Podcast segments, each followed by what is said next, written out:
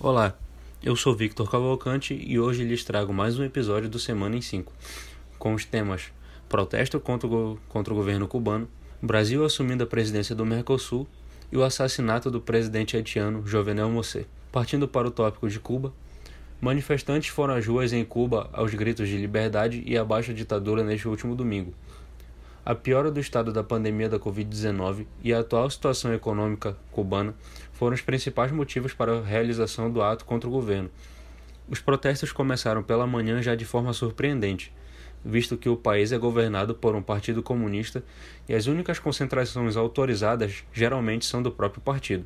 Os manifestantes saíram pelas ruas de San Antônio de Los Baños, cidade próxima da capital Havana. Agora indo para o, para o o tópico da presidência do Mercosul, o Brasil assumiu nesta última quinta-feira, dia 8, a presidência sazonal do Mercosul.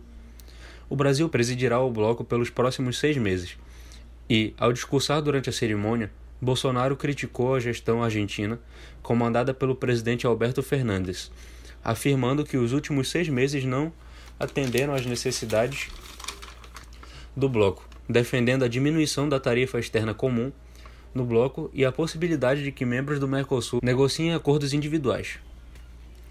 Partindo para o tópico final, Jovenel Moisset, o assassinato do presidente haitiano e sua esposa. Eleito com 600 mil votos em um país de 11 milhões de habitantes, Jovenel enfrentou protestos da oposição por querer alongar seu mandato por mais um ano e mudar a Constituição haitiana. Até ser assassinado na última quarta-feira, dia 7, a oposição afirmava que seu mandato havia terminado no começo de 2021, mas o mesmo se recusava a deixar a presidência, afirmando que um governo interino ocupou o primeiro ano de seu mandato.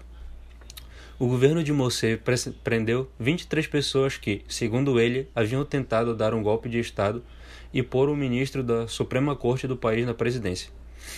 Esse foi o episódio da semana. Espero que vocês tenham gostado e até a próxima.